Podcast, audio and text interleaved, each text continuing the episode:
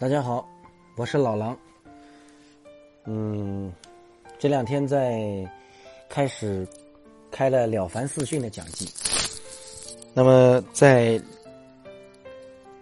某一集里面，我忘记是哪一集了，我给大家介绍了说，我们中国古代有三位大贤人，因为他们做的善事，他们传播的善法，为世人所责批，所受益。并且广泛流传，所以他们的子子孙孙流传了到今时今日，依然是受到世人的尊重，并且广泛在全球各地、世界各地都享誉盛名，受人尊敬。那么，嗯，第一个就是说孔老夫子，孔圣人，孔圣人这一生为大家做的这些个善事。啊，各种点点滴滴，咱这就不介绍了。因为孔圣人生前做的这些事儿，导致今时今日他的子孙传了几十代，啊，到现在已经是几十辈人了，依然受到全球各地的大家的尊敬。我印象中间好像咱们以前的乒乓球国手孔令辉，就是孔子的第多少多少代传人，可以说。孔老夫子不光是儿孙满堂，而且是儿孙遍天下，啊，这个也是我们中国历朝历代的中国古代里面最最最最讲究的这么一个啊老鲜肉，啊不老腊肉，辣到了香飘万里的地步啊，这要点个赞。然后就这两天在跟朋友聊天的时候，就有朋友问了我一个问题，啊，你说这个。在差不多同时代，在两千多年以前，一共出了三位圣贤，在东方出了我们儒家学说的创始人孟子，大教育家、思想家，孔子啊，不好意思啊，孔子，孔子不是孟子，孟子已经到后面了。那么，在西方，啊，出了一位这个耶稣基督，同时在印度这边出了一位。大圣人，也就是智者佛陀。这但是好像就子世而言，只有孔门传承繁衍了两千多年，到今天，好像这个耶稣跟释迦牟尼佛都没有听说过他们的子嗣怎么怎么怎么样。啊，这一下子把我给问懵了，哎，不是一般的懵，是愣住了。那么然后呢，我琢磨了一下。呃，咱们在这一集里面给大家做一个简单的解释，啊，首先一个耶稣基督我没有研究过，我回答不了啊。这个孔子说知之为知之，不知为不知，是知也。但我就不知道，所以对不起啊，不好意思啊。那么释迦牟尼佛啊，净饭王的王子，在家的时候名字叫悉达多，对吧？这是真有其人的。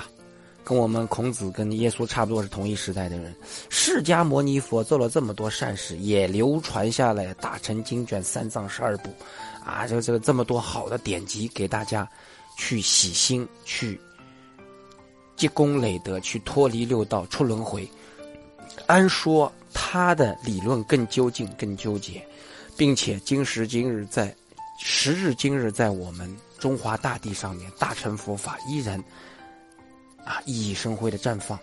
那为什么释迦牟尼佛没有听说悉达多？因为悉达多有儿子。咱们讲这个十八罗汉里面有一个罗睺罗，也是在十大弟子里面有一个密行第一罗睺罗，就是释迦牟尼在做王子时候的亲生儿子，还不止这一个。啊，好像释迦牟尼佛好像是娶在悉达多王子时代，他好像娶了三位王妃。啊，生了好像好几个子嗣的吧？我印象中间是这样啊，大家可以去查一下典籍。那为什么到后面就听不见了呢？释迦牟尼佛后来他们释家族的人怎么就不能像没像孔门圣贤一样流传至今啊？流传上几千年，也传上多少多少代？哎，说你好，哎呦你好，我是释家族第多少多少代子孙？哎呦你是第多少多少代？哎我也是，哎呀老乡，嘿，这种感觉好像没有过啊。OK，那么这个问题出在哪儿？咱们来讲一个故事。啊，这个故事得从琉璃王子说起。实在讲，不是琉璃王子，是琉璃孙子。呃，给大家解释清楚了，大家就知道了。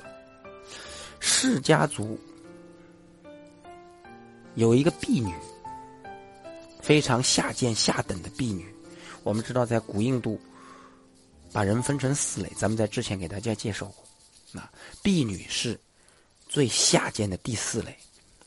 这个婢女有一次偶然的机会，跟琉璃国的王子，请注意啊，当时就是说有琉璃国的国王啊，婢女是跟琉璃国的王子私通，私通以后生下了琉璃小王子，咱们简称琉璃孙子吧，啊，因为现在现在我们佛法上讲的琉璃王子，一般指的就是这个琉璃孙子，嘿，那么。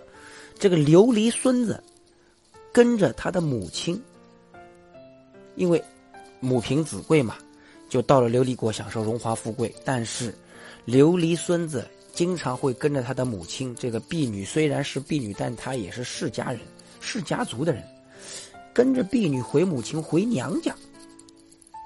啊，琉璃孙子跟着母亲回娘家。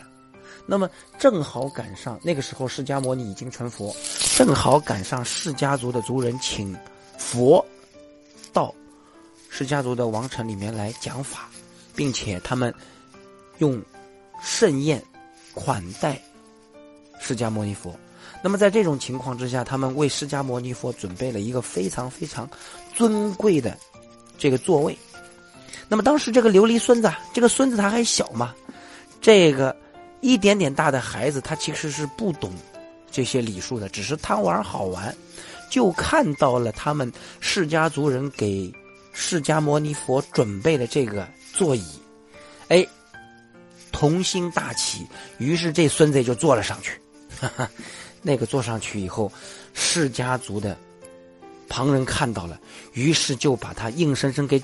揪了下来，并且一边把他轰走，一边把他赶走，一边还说：“你是这个最下贱的、最下等的婢女所生的乐色，你怎么能够坐释迦牟尼佛的位置？”啊，这个轰走以后，重新再把释迦牟尼佛坐的这个椅子重新干干净净打扫干净、擦拭干净，啊，这种奇耻大辱。那么琉璃孙子遭受了如此的。不公的、过分的、鄙视的待遇以后，孙子的侍从就说了：“说主子，这种奇耻大辱，你要是不报这个仇，你此仇不报，你枉为人呐！”哎，那么非常有意思啊。随着时间的推移，琉璃孙子长成了成成年了。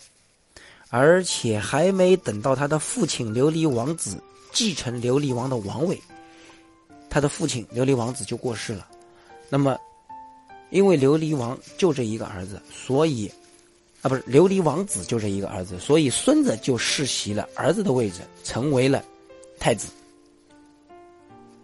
啊，准备接他爷爷的班。那么，作为储君，他慢慢的掌握了国政。于是，在他掌握了军队以后，就带着部队发兵去攻打释迦族人。他要尽灭释迦族的族人，以血耻辱。啊，那么在古代印度有一个习惯，有一个既定俗成的习惯，就是如果说带兵打仗的时候，如果看到前面路路边有一个修行人。咱就得发兵回去，此路不通，因为这是对出家人的礼遇，啊，是对沙门的尊敬。那么，琉璃孙子啊，也就是现在的琉璃王子，带着士兵、带着部队走到路边的时候，释迦牟尼佛为了救世人，救他的释迦族的族人，就在路边等着。琉璃王子。看到释迦摩尼佛在路边等着，行，我撤，我绕路，绕过这个路再过去。释迦摩尼佛又在那边等着，如此循环往复了三次。这个琉璃王子，也就是原来的琉璃孙子，坚决不放弃，继续来第四次。咱们接着绕，我就不信你奶奶个兄的路上总是有你释迦摩尼佛，我就不信你他娘的不累，你就一直拦着。哼，三次以后，释迦牟尼佛放弃了。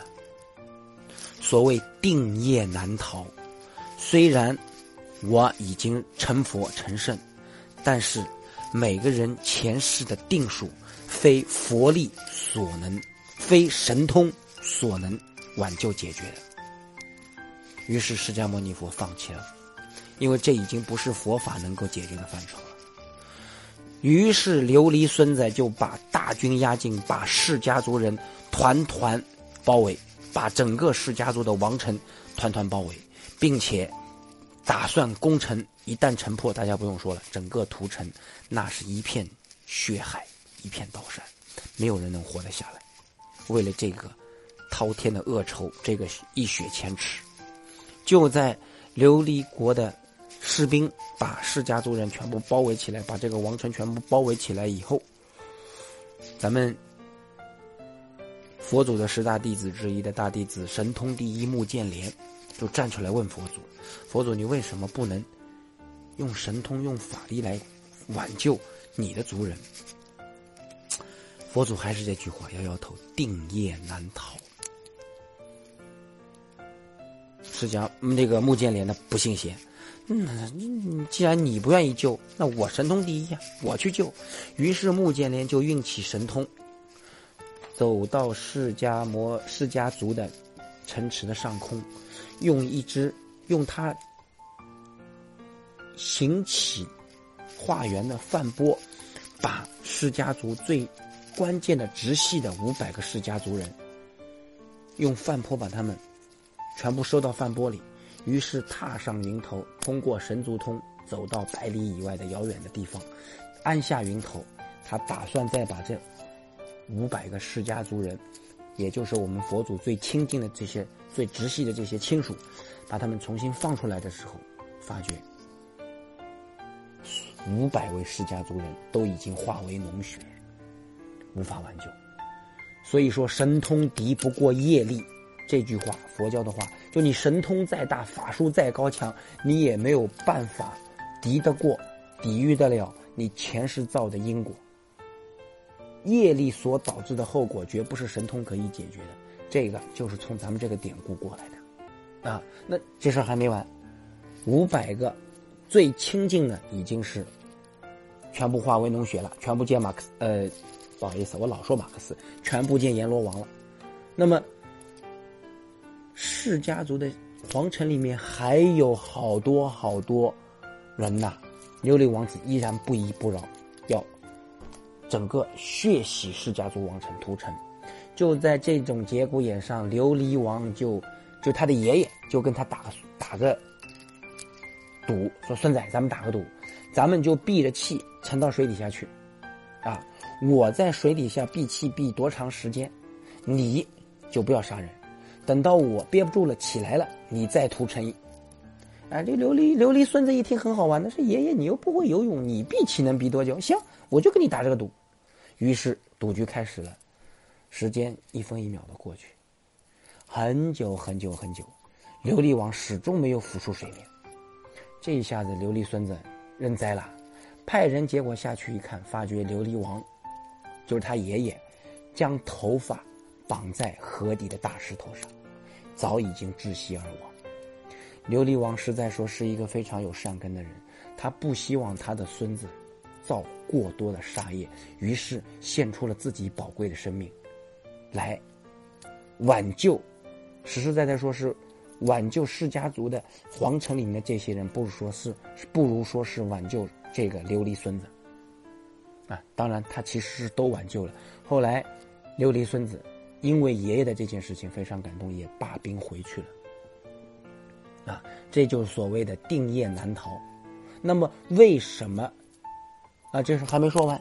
在穆建连回来见到释迦牟尼佛以后，就问释迦，到底是什么原因？为什么你说定业难逃？因为我们之前说过，阿罗汉能看前后五百世。所谓的宿命通，前五百世、后五百世，阿罗汉能够看到，但是再往上往前推算和再往后推算，阿罗汉看不到了。也就是说，这个定业是已经出了五百世以外了。释迦牟尼佛就给目犍连神通第一目犍连解释，在久远劫以前，注意啊，劫这个是时间概念，咱们在之前的。文章里面已经给大家分享过了，咱就不展开了。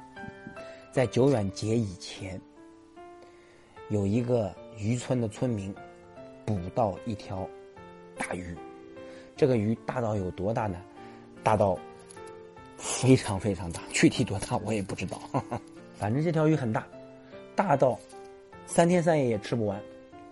实在没办法，那时候也没冰箱啊，你要把这鱼杀了，鱼就臭了。怎么办？于是就把这条大鱼养在池子里，养在一个他们村里的池塘里，每天割一点肉吃，每天割一点肉吃，吃了很久才把这条大鱼吃完。也就是说，这条鱼活生生的受凌迟处死之苦啊，而且还要看着自己的肉一天一天被人烧了吃，被人烧了吃。那么，在这个村里面。一共有五百个人，这五百个人就是化为脓血的穆建连想救没救成的五百个释家族的族人啊。那么佛祖说了这个因果，穆建连恍然大悟，哎，这就是咱们常说的定业难逃啊。那么回过来讲。我是想回答我朋友的那个问题：为啥释家族咱们没有听说过？他有子孙后代啊，传传播了几几千年啊！我是第释迦牟尼第三十代子孙，我是第二十三十一代子孙，我是第二十九代子孙。然后，哎呦，好，你是爷爷辈儿的，你好，没有？为啥？因为释家族是绝后的，因为定业的原因，释迦牟尼佛的所有的族人。最直系的这一块五百个人已经全部化为脓血了。那当然这只是个故事啊，应该是我们如果是去研究《阿含经》的话，我记得《长阿含经》里面是有这个故事的啊。具体的只是给大家一个作为一个故事、一个传说分享啊。具体是怎么回事，我老狼反正这辈子不是生活在两千五百年以前，我也不知道啊。作为分享吧。好，谢谢大家关注老狼，每集一点小故事，谢谢。